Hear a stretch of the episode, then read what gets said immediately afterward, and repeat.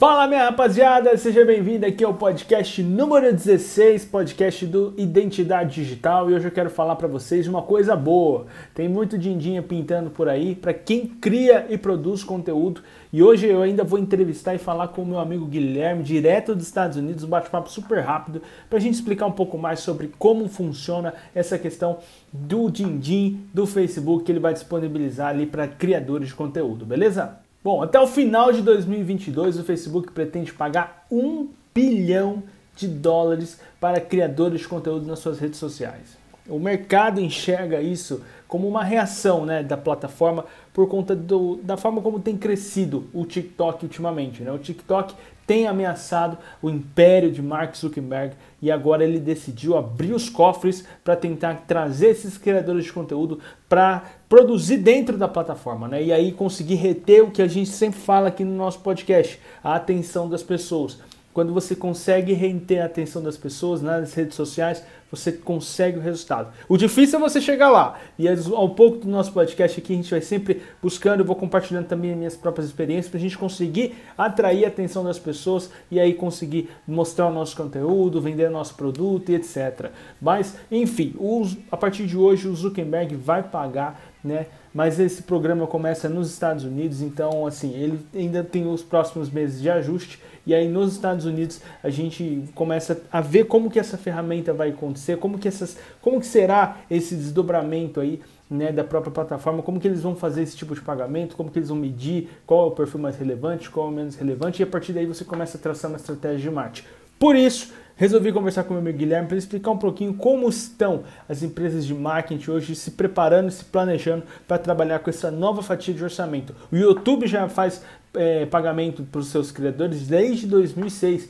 e agora o Facebook, mais de 10 anos depois, ele resolveu também aderir a esse movimento e começar a pagar os seus criadores, assim como Snapchat, TikTok e tantos outros. Então, galera, Guilherme, seja bem-vindo aqui. Vou chamar ele agora aqui via Zoom e a gente vai trocar uma ideia. Tamo junto. Fala, Guilherme! Mais uma vez, seja bem-vindo aqui ao episódio 16 do podcast Identidade Digital. E hoje a gente vai falar sobre essa questão do Facebook começar a remunerar as pessoas né, que criam conteúdo na plataforma e tal. É, no ponto de vista de marketing, já vamos chegar com uma pergunta para arrebentar a boca do balão. Antes, claro, te desejar boas-vindas aqui ao nosso podcast. Mas na sua opinião, isso é uma retaliação, uma forma do Facebook se preparar para a crescente do TikTok? A palavra é tua.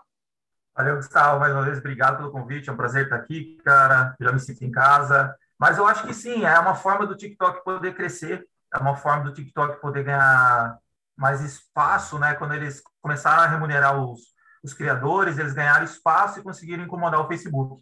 E agora o Facebook está fazendo a mesma coisa, puxando esses criadores para o time deles, né? E tentando também crescer e dar uma abafada no TikTok. Então, acho que sim, é uma estratégia bem interessante do que o Instagram está fazendo, o Facebook, e vai abalar o mercado. Vai ficar interessante trabalhar com marketing de agora, agora em diante aí, vamos ver. Não, então, eu ia te perguntar, por exemplo, como que seria uma estratégia hoje, até porque o Facebook planeja, né, como eu disse há pouco, planeja iniciar esses testes aí nos Estados Unidos. Como que você já imagina uma estratégia de marketing tendo essa possibilidade de receita que é receber um valor aí por meio de criação de conteúdo?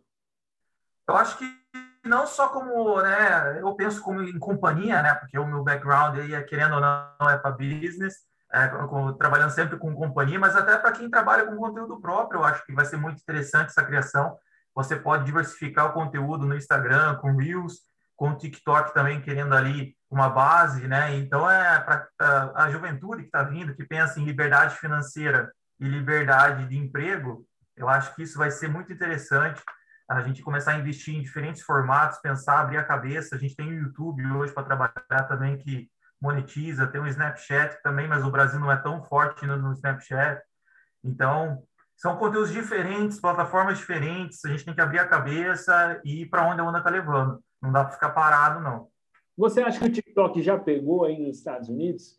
Porque aqui no Brasil a galera tem um certo preconceito, né? Acha que é só dancinha, que é só conteúdo nada a ver. E às vezes, um dia eu fiz até uma, uma pesquisa no meu Instagram, perguntei, oh, você prefere mais, que você tem mais raiva, né? De pessoal que trabalha com crossfit ou de TikToker? E aí a galera ficou super decidida, super decisa, assim, falando, pô, não sei, né? Porque se o cara é do crossfit ou o cara é o TikToker. Na verdade, isso é uma brincadeira, né? São, são duas categorias bem legais, mas assim, tem esse mesmo preconceito da galera aí no, no eu acho que teve, sim, aqui há dois anos atrás, né, que a gente chama de TikTokers, né, não sei se no Brasil é o mesmo apelido, mas igual a galera que faz YouTube é YouTuber, né, então a gente, eu acho que no começo era assim dancinha, muita gente cresceu com a dança, mas ah, já mudou um pouco isso aqui. Ah, tem muita gente que antes eram aí, vamos dizer assim, a idade de 16 a 20 anos, hoje já tem um pessoal até de 50, 55, então, mudou, mudou muito, o TikTok amadureceu, tem grandes companhias lá dentro, a NBA está lá é, fazendo o sponsor, né, patrocinando as finais da NBA, tem canal de televisão, o Dunkin' Donuts aqui está lá dentro, patrocinando uma das maiores TikTokers dos Estados Unidos. É, o Dunkin' Donuts está fazendo promoção e ajudando, auxiliando, vamos dizer assim, incentivando os funcionários a promoverem a marca dentro do TikTok, Dessa maneira, não é um perfil oficial, são vários perfis trabalhando para a marca. Então, assim, é, o TikTok veio com uma sacada diferente do Instagram. O Instagram, até o próprio presidente, né, o, o diretor, né, o CEO do Instagram falou há umas duas, três semanas que o TikTok, que o Instagram mudou. Não é mais compartilhamento de fotos, mas sim de vídeos e entretenimento. Então, acho que eles também vão seguir essa onda agora. Um bilhão de dólares para quem criar é claro que não é, galera, por favor, entenda que não é um prêmio assim, olha, quem for o melhor vai receber um bilhão de dólares, não é por aí. Na verdade, o Facebook tem essa fatia que para eles o que eles recebem é muito, o que eles estão dando é muito pouco do que eles recebem, né? Uma fatia muito pequena. E eles vão pagar essas pessoas, né, é, que criaram maior conteúdo da mesma forma que o YouTube. Eu não sei como que eles vão medir isso, é, queria até que você falasse aqui, na sua opinião, como que eles vão medir esse número de criação, se vai ser por followers, vai ser por alcance, e, e também, assim, como que, por exemplo, agora faz, faz mais sentido a gente começar a trabalhar, investir dentro da plataforma, né, Guilherme? Eu concordo, é, eu conheço muitos criadores, até pessoa do marketing, que falava, eu não invisto no Instagram porque não me vale a pena financeiramente, é só para divulgar eu preciso estar lá, porque é uma rede social muito forte, eu preciso estar lá, mas o meu dinheiro vem do YouTube. Então, agora, eu não sei como que eles vão fazer essa monetização, esse share que a gente chama, né, do, do dinheiro, porque o YouTube trabalha com inscritos, né? Quando você atinge lá mil inscritos e quatro mil horas de conteúdo, o seu canal começa a monetizar. O Snapchat tem um milhão de dólares diário para os melhores stories que vão para os highlights, aí eles fazem essa divisão do dinheiro também diariamente, um milhão de dólares é dividido entre os criadores. Eu acredito que o Instagram vai fazer a mesma ah, vai pela mesma ideia, né? Os melhores criadores, quem tem mais views, quem tem mais followers, quem tem mais alcance, leva uma fatia maior. Agora, quanto vai ser, aí a gente não sabe ainda. Ainda um mistério para você que está me ouvindo aí do outro lado, está super curioso para saber quanto que eles vão dividir aí Olha, eu queria que eles dividissem bem legal para a gente aqui, né, que trabalha com marketing, está começando aí, né, mas isso aí eu não sei como que eles vão trabalhar. Isso o importante é que vai receber, o importante é que a partir de hoje, é. quem trabalha com o Instagram também terá essa possibilidade de ganho.